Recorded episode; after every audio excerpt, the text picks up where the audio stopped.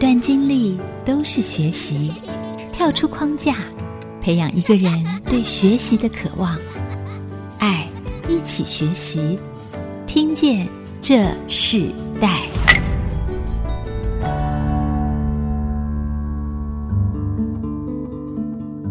这里是爱惜之音主客广播 FM 九七点五，我是主持人郭兰玉。你现在所收听的节目是《听见这世代》。我们今天在《听见这世代》的节目里头，我们要跟大家分享的世代关键字哦，是以色列新创。我们知道，在这几年，非常多的杂志报章都在报道以色列的事情，他们怎么在教育里头，甚至在他们的创意里头、生计里头、科技里头，去展现这个以色列非常不同凡响的这么小的国家所做的很多很大的事情。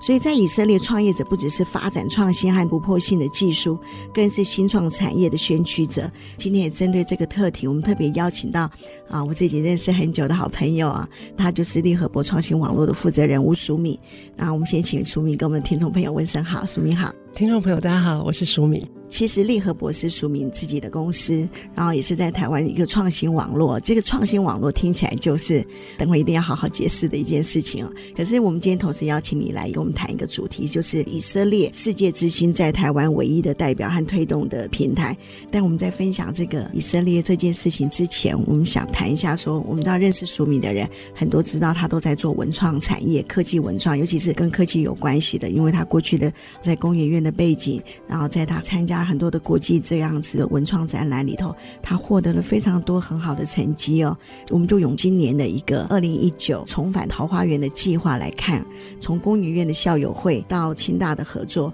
只要听到这个重返桃花源，我们就知道是苏米主要是在策展的一个公司，也是你最重要的一个执行。我们可不可以从二零一九重返桃花源的计划来看，什么是利和博创新网络的公司？那主要的运作基础是什么？我在成立利和博创新网络股份有限公司之前，其实是利和博原创坊，它是从民国一百年哈，我第一次离开工研院啊、那一年创立的。当时我很深的感触就是说，我很幸运，因为一般人能够把兴趣跟工作结合，其实不容易。那我觉得我身在工研院，可是也有机会在很多的创新或是创作得到一些不错的回馈。当时我的想法就是，哎，能不能把我过去职场的预备变成一些可以服务社会的一个 business？可是我曾经在二零一四年参选新竹市长嘛，这个参选市长这件事情使我马上负债了三百万，所以过去几年其实我很大的努力是在处理债务的部分。那也很幸运了，我觉得就是上帝都给我非常好的客服，我也完全的这个信任，所以在去年这些债务结束的时候。我就想，我怎么样可以再往前一点，然后把个人的一些资源啊，或者是想法，怎么样再带给台湾更多的一些正面的影响力了。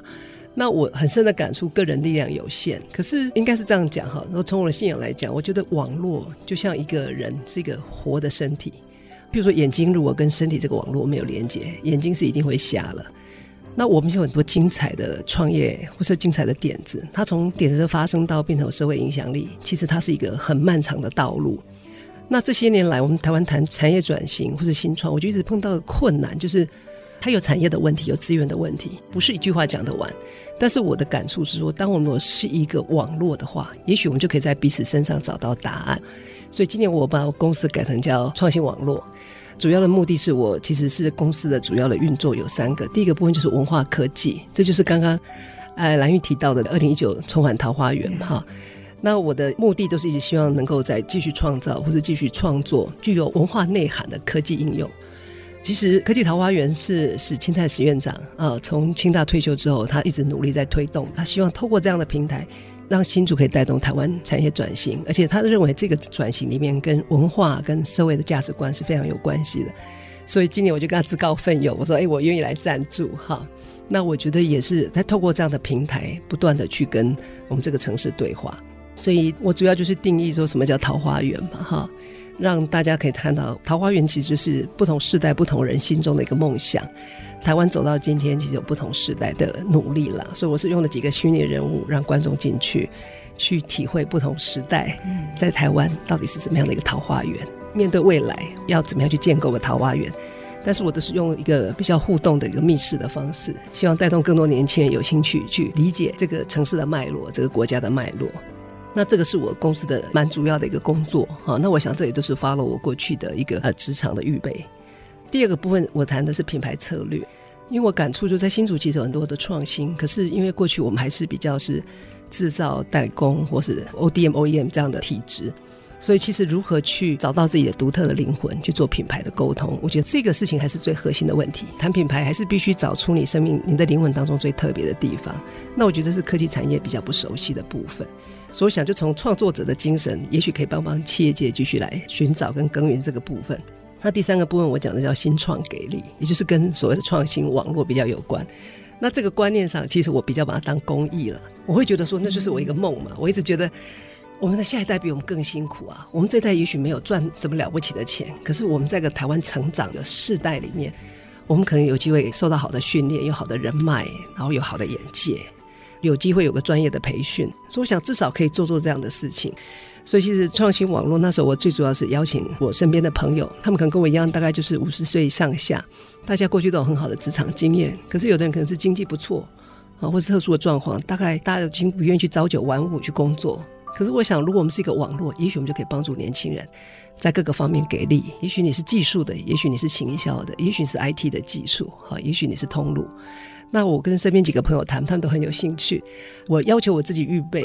我在高铁也租了一个空间，那我也想办法把我身边的网络建立起来。那个预备就是说，诶，如果年轻人有需要，我们预备是成为那个给力的对象。那三月刚开始，我不敢讲有什么获利模式了，因为说穿了，这个起步的动机。比较不是从一般商业来讲怎么去获利啊，但是我的意思说，那是我一直都没有放下的梦，就是觉得我们的年轻人比我们辛苦，那我们能做什么？也许我们能够给的很有限，但是一起来总比自己孤孤单单打这场旅程好。而且我觉得这个世代过程都是洗手，都是彼此需要努力。那我的感觉是我期待我可以带我这个世代的人，向年轻人伸一只手。不知道可以帮忙走多久，但是大概就是以这样的动机。是所以介绍他自己公司，他原来的起源里头其实是很早的时间啊。那当然，在这个过程中，他在今年他又发展一个新的方向，新的不同的目标。可是不管是从文化与科技、品牌策略到新创的给力哦，我们看到苏敏在这一路上来，对这个国家和城市的热忱是不消灭的。那当然就是因为有个傻劲，才会去当初去选市长。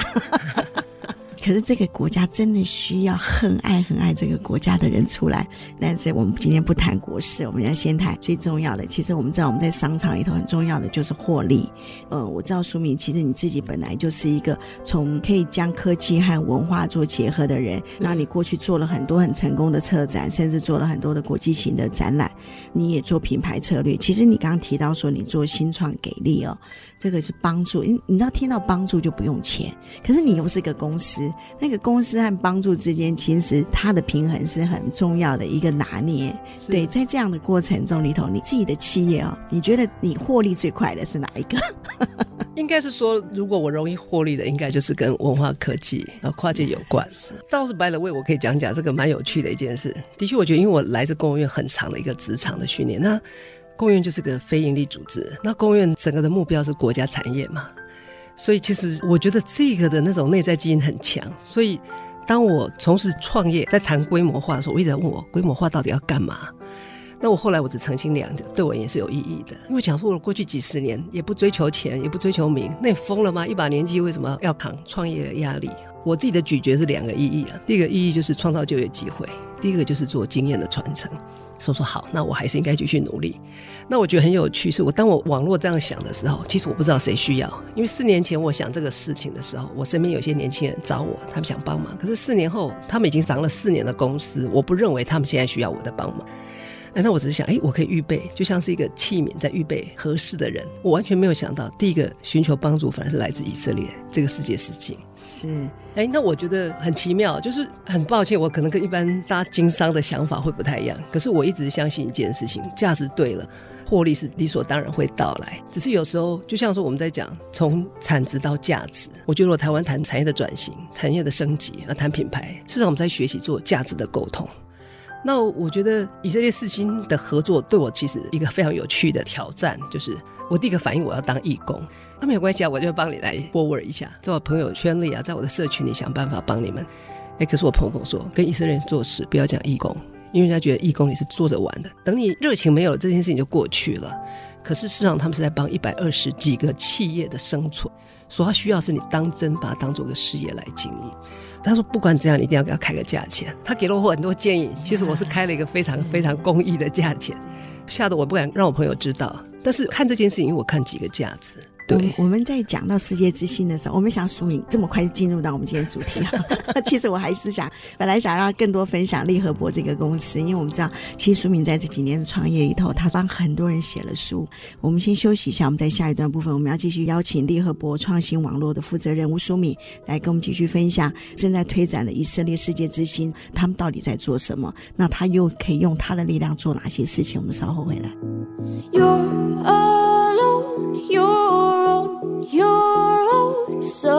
what have you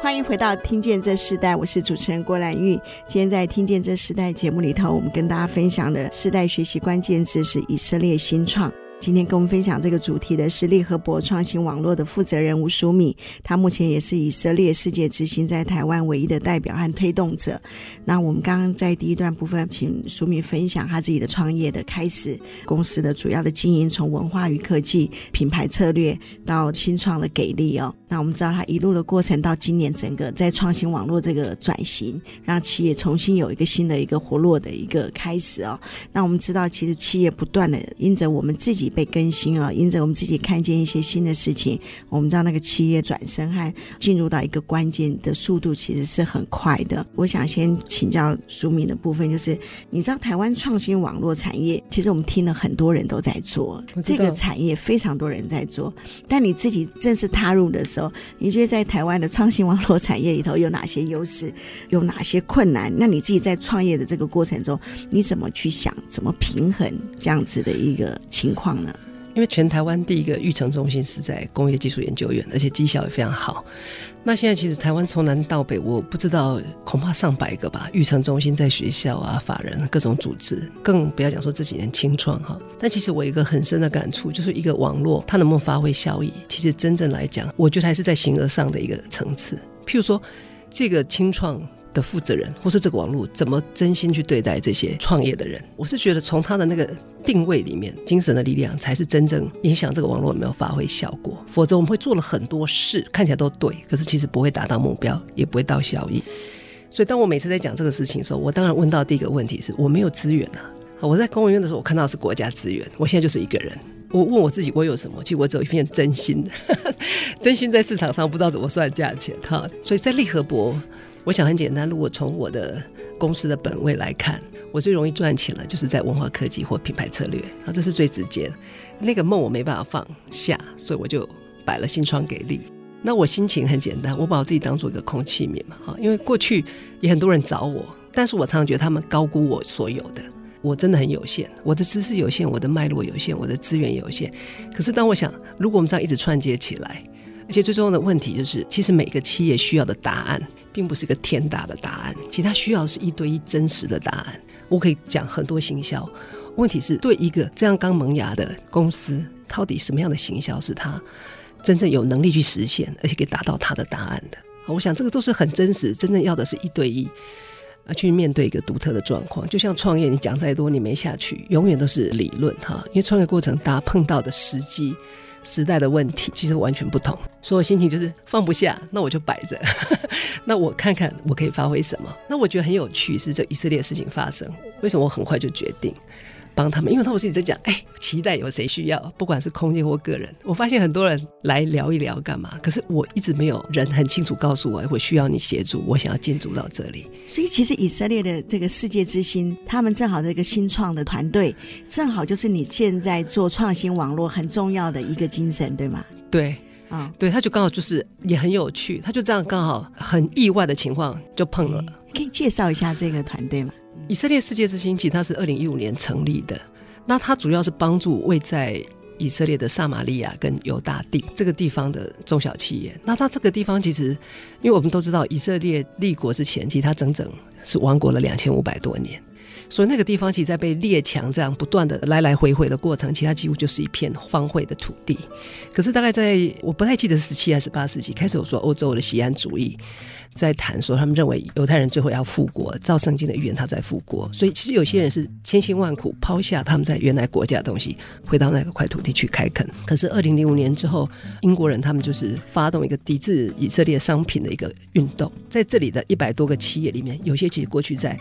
欧美的市场是不错的，可是因为被这个反犹的主义就受到一个蛮大影响。所以，这个创办人他本身其实是个律师，他们也在那里开垦。后来他就成立了这个组织，目的就是帮这个一百多个企业，因为每个企业后面代表的就是不同的家庭、不同的社区嘛。那他等于是相当高比例的买下他们所有的商品，然后对全世界推广一种商业模式，叫做惊喜包。就说你每个月用九十九块美金支持他们，然后你每个月会收到一个来自以色列独特的产品。以我个人经验，其实半年来还没有重复过。像我们从一开始跟他接触，就跟他讲说：“哎，你好几个商品很好，你就卖那个啊，代理那个，台湾一定很多人有兴趣。包括化妆品啊，化妆品在台湾其实是非常夯以色列，而且单价非常高。他从头到尾就说：哦，他们只推惊喜包。那我真的跟他们签约合作到现在，我突然发现，其实这个是很后面一个很大的一个愿景，一百多个企业大家一起活下来。你看这当中有多少挑战？多少挑战？比如说，我是当中最好卖的企业。”可是我继续在这样的游戏规则里，然后我们很多的朋友订了就说：“哎，哪个很好？我能不能只订那个商品？”他说：“只有会员可以订他的商品。”啊，所以我就回头在讲网络为什么这个网络活得下来？你看到网络的那个力量有多大？对彼此之间的这种承诺，所以我也觉得很有趣。我也没有想到，我在五月十四号以色列的独立 建国纪念日，他们告诉我说他们希望在那一天签约。我想他们应该没有特别注意到那一天是独立纪念日，可对我我觉得很有意思，就是这个日子我就会记得非常清楚。然后说，我觉得反而是我本来是想当一个义务性的工作。那无意中，反而跟他们签了这样的合约的时候，我觉得在这个过程，我一边也在学习。我觉得有很大的学习。第一个，我也很学习到一点，他们整个推广的策略重心都在谈他们为什么要做这件事。啊，虽然他会告诉你说，哎，这里面都是以色列独特的、很优良的产品，可他其实他花很多力气来告诉你为什么，为什么做 why。啊，就是我们在讲 marketing，其实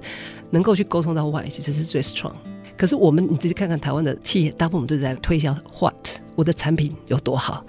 有什么成分？我们一直在重，我们的重心都在这里。包括之前我也很想逃避这个问题，我觉得哎呀，反犹主义在台湾糊里糊涂讲不完。我也很希望大家把眼光放到他产品不错。但是就是这样一段时间下来，我觉得很有意思，就是这个是一个学习。另外就是我对他们后面的一百二十几个企业我很有兴趣。当时我签这个月这个目标，因为我的孩子还在大学念书嘛，然后他常常就会跟我分享他身边同学。打工的情况，可能去一家书局打工之后，他人生志向就说：“哎，我将来希望我就去当个店长。”那我孩子会觉得说：“妈妈，可是那个做一辈子没有更大 career。”我不是说那个工作不应该被尊重，而是我就说，在年轻的时候，好像你有个更大的梦想变得这么奢侈，其实我觉得很可惜。好，也就是说，如果台湾有能力念台清交成，都想去台积电。那如果没有进台清交城，大家就有个糊口就好，这样台湾不会有前途。所以当时我其实这个约也是希望开放，让很多年轻人可以作为我的粉专的支持者啊、经营者啊、翻译，因为我希望说透过这些故事，帮助这些孩子有个不一样的志向，有一些不一样的看见。诶，其实我们今天来宾淑敏，他身上穿的就是那个以色列世界之星的其中一个惊喜包里头的产品啊、哦，哇，真好看！我自己看到这个惊喜包里头的每个产品，就是在这个国家里头的新创企业所产生的，是是啊，可能有农业用品，有有化妆品，有艺术文创，对，有酒类。呃，你刚刚讲到网络很棒，就是说它这个是没有国家的和国家之间的困难，他们就是世界的会员在哪里，他们就把这个包裹就寄到哪里去哦。这。是一个非常特别的，更特别的就是原本苏敏所开创的利和博这个创新网络的这个产业，它本来是要否台湾的新创青年的企业，可是它竟然第一个开始是以色列世界之星这个重要的一个新创平台。在下一段，我们就要请苏敏来分享说：难道你在这个之前你没有接触任何的在台湾的青年新创的这样子的一个产业吗？那那时候你遇到什么样的问题？然后当你在接触到以色列这个世界之星的时候，你发现不一样的地方在哪里？我们等会来分享。我们稍后回来。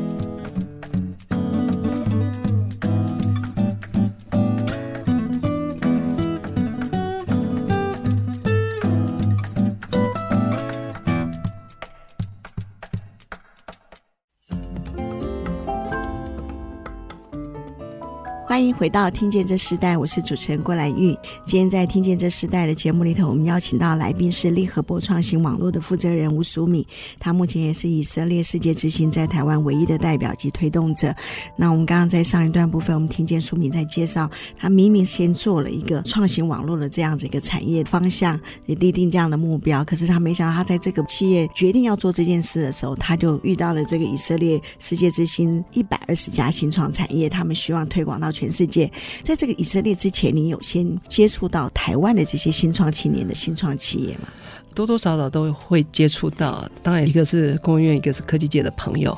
那加上就是去年，其实有个机会是帮清大青年创业非常有名的蔡仁松老师，好协助他一些计划的进行。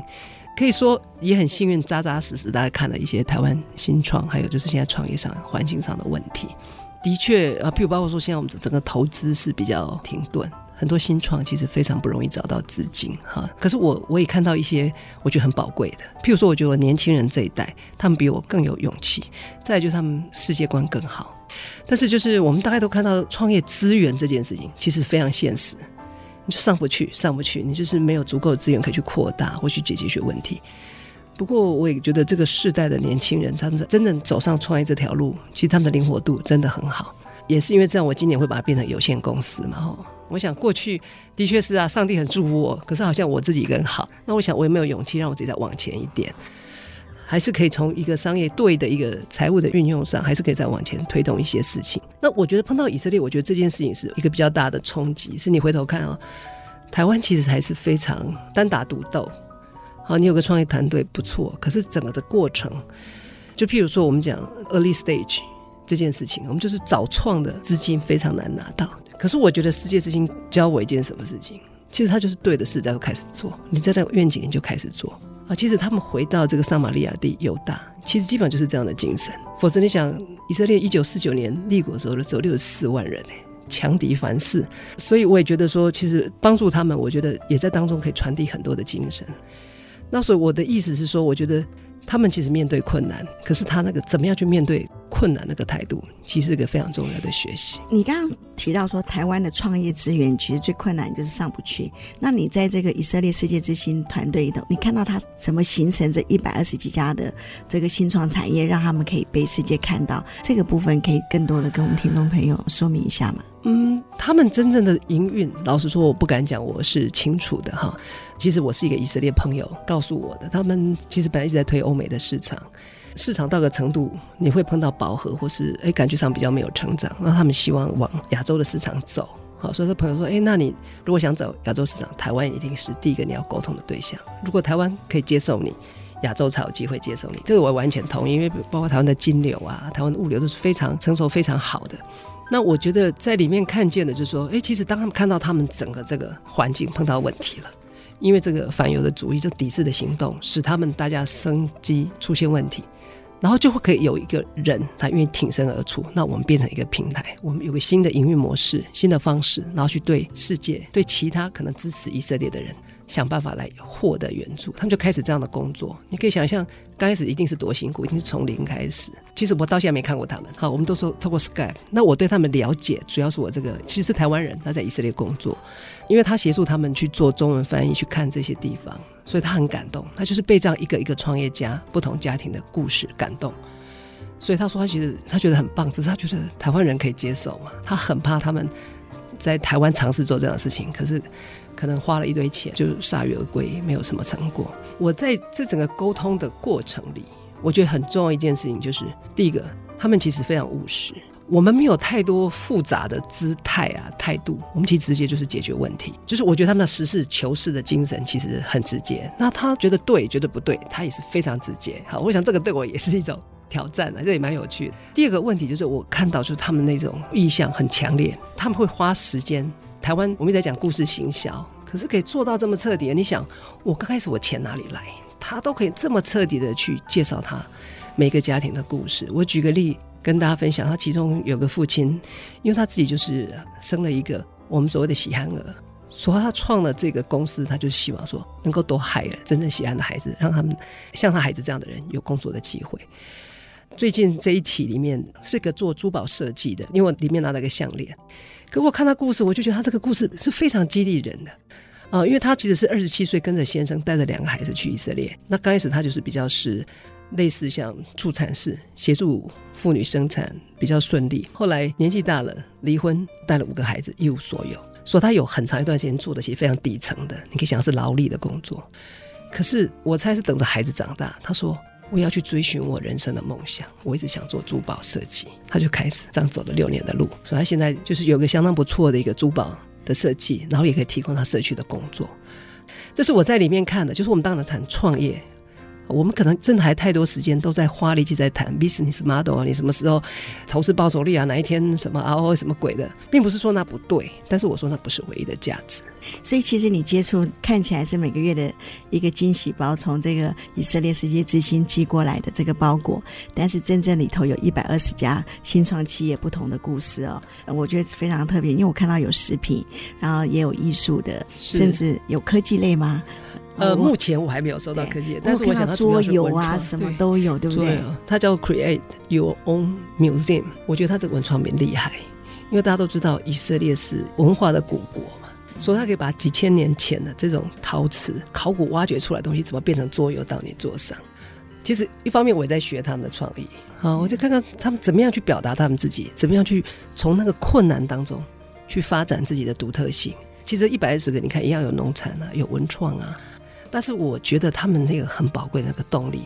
对那个个人的热情、个人的那种抱负、个人的企图心，还有个人家族的遗产。像他当中有一个做美容皂，因为他的祖父就是药草非常熟悉，说他怎么在他那里去找东西。我觉得台湾不缺创意，可是台湾可能比较不熟悉怎么打群架，怎么样去建立一个真的是无私彼此成全这个平台，而且你相信这个就是大家最好最大获利的来源。是。我觉得这个对你未来真的在台湾发展这个创新的这个网络有很大的帮助哦。接了这个很特别的这个以色列世界之星的网络平台，成为它的推动者，同时也让你看到团队的一个平台里头，他们怎么打一个团队战到全世界这件事情是一个非常特别的。那我们当然不能取代任何人的信心，可是我们可以在他的那信心里头，将他的信心被看见，这件事情是我觉得做推动者很重要的一个精神。我们要先休息一下，我们在下一段我们请苏敏跟我们分像以色列这个新创的平台和这个台湾创新网络，它一定有互相互补的地方，甚至在它未来的公司的方向里头，我相信它会更激动，它做更多的事情啊、我们在这一段结束之前，我们就请苏明先跟我们的听众分享一首歌曲？这首歌曲对你的意义是什么？好，我想分享的第一首歌是以色列的国歌，这个很多年前我就听。然后他这首歌其实是在十九世纪，那时候是第一届世界犹太复国主义大会上第一次被唱，犹太人的这个传统主曲很好听，很悲壮。那我觉得他这个歌除了旋律之外，他怎么讲让我很激动或是很动心的，可以试着念这个中文的音乐让你们分享哈。这个歌词说：只要我们的心灵深处仍然存在着犹太人的渴望，眺望东方的眼睛，注视着西安山脉。我们还没有失去两千年的希望，做一个自由的民主，屹立在锡安山和耶路撒冷之上。我觉得，其实大家看以色列都在看外在的形式。我觉得他那个信仰、那个愿景的力量有多大，可以让亡国了两千五百多年，可以去恢复他们的语言，重新克服所有的困难，然后去立国，让全世界说他是新创企业之国，用不断的创造力去赢得世界的尊敬。我觉得这就是我愿意为以色列去做这样推动，是我觉得，包括今天台湾面对我们自己的冲突，我们能不能停止这种恶言相向？其实台湾有很多很棒的东西，我们能不能学习那个精神，朝个正向的愿景，大家往前走？所以把握今天，努力做该做的事，努力去创新，努力去解决问题。嘿，所以我想用这首歌跟大家分享：只要我们心中没有失去那个梦想，做一个自由的民族，屹立在属于神给我们的应许之地，咱们去带动更多给自己或是给世界的祝福。好，我们就在这首歌里先休息一下，我们下段回来。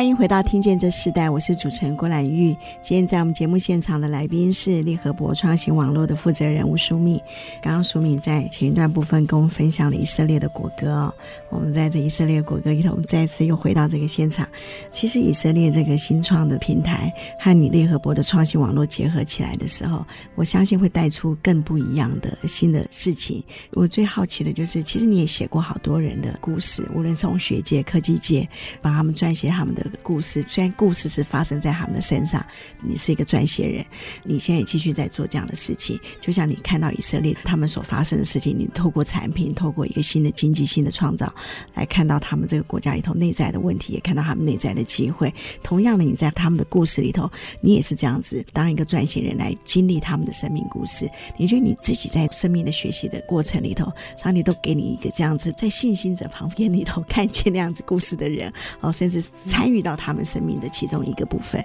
你自己有什么样的感受？带给你什么样的不一样的一个启示和帮助？其实我科技界故事写很多了哈，然后另外一个就是我写我爷爷他们二战被日本派到南洋去做技术军官的这个故事，他们整个那个族群的故事。老实说，我觉得台湾精彩故事非常多，可是我们可能说的人多，听的人少。我常在想说，如果我们多一些人听，或者我们多愿意停下来听听别人的故事，我觉得我们今天谈的很多什么族群的对立啊，什么国家愿景啊，什么政策，其实我们可能都找到答案。但是我想，我们一直都是还学不会倾听，学不对去找个上位的概念，让我们看到我们携手的可能性。从以色列的故事里，我自己去过三次。不敢讲多，因为其实台湾去以色列的人非常多。可是我从国中我就很意外就接触到以色列的建国的历史。等我长大再重看这一切，我觉得重新相信，其实就像我看以色列，我觉得它也很大力量是来自文化。它科技这么发达，可它很大的力量来自文化，而且他们艺术也绝不缺席。以色列的那个博物馆之多，而且真的是世界级啊！因为我女儿在特拉维夫嘛，她连私立的美术馆，我的天哪，她根本比我们国家美术馆还强。啊，他的收藏也非常惊人。过去太强烈，把它割裂了。我相信台湾下一波的机会，真的是文化跟科技，我们这两种力量真的重新的对话，再重新的融合。特别，我昨天也跟一个资深的科技的长辈在聊，他也是说 AI 的时代来临了。他觉得今天就是需要更深的跟文化对话，否则很可怕。科技的发展对我们恐怕是不晓会带动多少的怪兽出来。可是世上。我们原本是有这样对话的深度，当时受伤的人没有办法和解，可是我们这下一代人，就算从功利的角度，我们都必须和解，因为和解我们才有办法手牵手往前走。而且上一代的血泪变成我们文创的资源，我们需要一个信心，就是重新去认识我们的文化、我们的历史，原来是我那么宝贵的资源。它跟我不一样，根本不重要啊！当你懂得欣赏，你懂得融入，其实别人跟你不一样的文化、不一样的历史，那都是你创作的来源。这个创作有可能是文创商品，有可能是更大的事情。我觉得只有当我们看到那个信心的时候，我们才不会看着我们的邻国，或是看着我们的竞争对手，随便多两个零的财力就觉得没有希望。可是回到起初，我觉得如果我们理解真的最大的能量，上帝早就给我们了。不管是你，或是你所在的国家，你所在的家庭，只有我们有机会转换眼光去看它。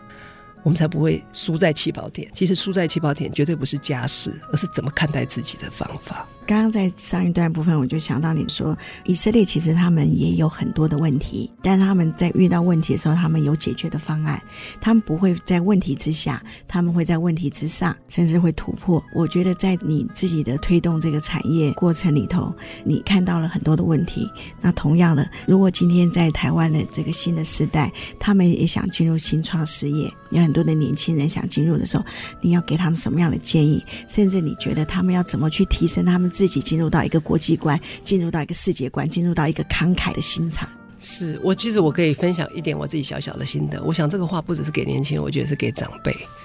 因为第一个，我在以色列新创企业之国，他讲到一个观察，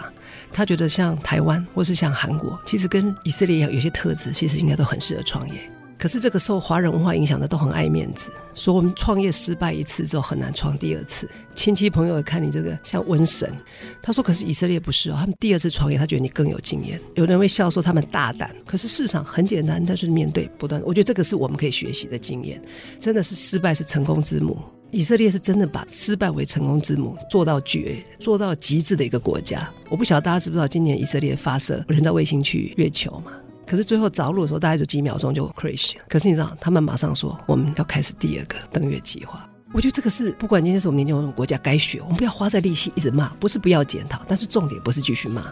重点是然后呢？我想这个是一个非常重要可以学习。第二件事情就是以色列其实他国家人口比我们更少，要么就说人家国家比我们有钱，人家国家的市场比我们大，要么就说啊，因为他很小，说他好实验。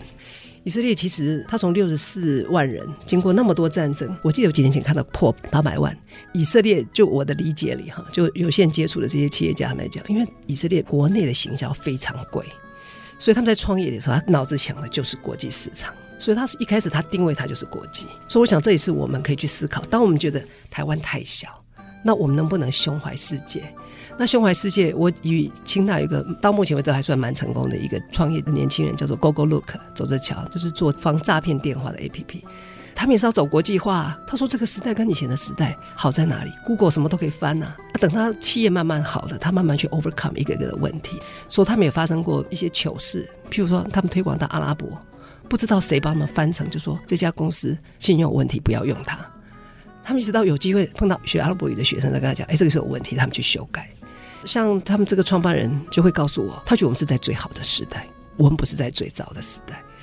其实世界之星，它帮助的几乎都是中小型，我们眼中比较传统的企业。你看它创新的是什么？它创新的是一个所谓的营运模式、获利模式。我想台湾一定在各行各业都可以找到我们自己可能创新的方式。By the way，我还是讲看以色列创新，我觉得最后重要的是我们要去看到他们后面的精神力量，好，他们的社群力量可以这么 strong，对国家的认同可以这么强。那这些事情，我想也在是我们台湾在谈转型突破力，我觉得绝对不可能。忽略我们自己心智力量这一块，而不只是表面的我技术好一点，我产品好一点。其实你多看看以色列的新创，你会发现有很多点子，台湾曾经出现过，可是中途就死了。那死的原因可能是因为不知道市场，有可能是资金不够。是，那我也希望听众朋友听了以后，可以上我们的以色列世界之星这个社群平台哈，来看一下刚刚淑敏所提到的，真的是各种不同的新创的企业的努力，还有他们产品是非常的新颖。我们也期待看到利和博这家公司创新网络成为一个世界和台湾的接轨的平台，让我们更多的人可以看到整个国际全球化的一个趋势里头，新创其实是可以透过一个网络平台里头成为一个彼此激励、彼此成长的。节目最后是不是请苏敏跟我们分享最后一首歌曲，跟我们听众朋友分享一下这首歌曲对你的意义？OK，这首歌我们把它翻译叫做《起初》。那其实它在以色列本来是一首应该是有一点历史的情歌，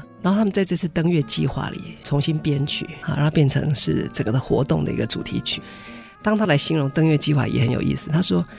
在这个开始，那里就是天堂；在这个开始，海洋就是湛蓝的。在最初，就在起初，就在最起初那个开始的时候，有日，我有夜，我有许多。我会想介绍这首歌，就是因为我刚刚提到的这个登月计划，它有很多的记录，譬如它很小，好像是一公尺立方大小，然后而且它是第一次是私人的赞助。其实我在以色列的今年的国庆听到他们大使在分享，所以他说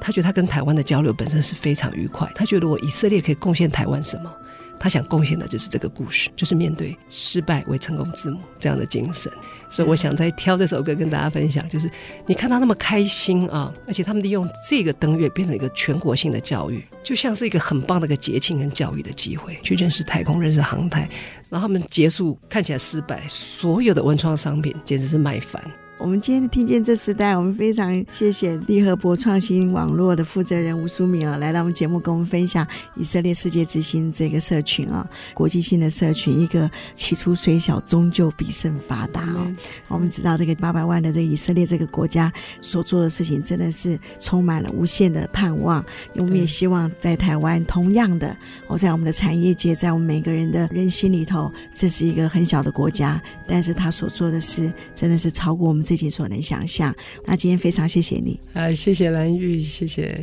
各位听众朋友。好，那我们听见这时代，我们就在这首歌曲起初里头，我们下次再见，拜拜，拜拜。连结世代，超越差异，富予建设邀请您，爱一起学习。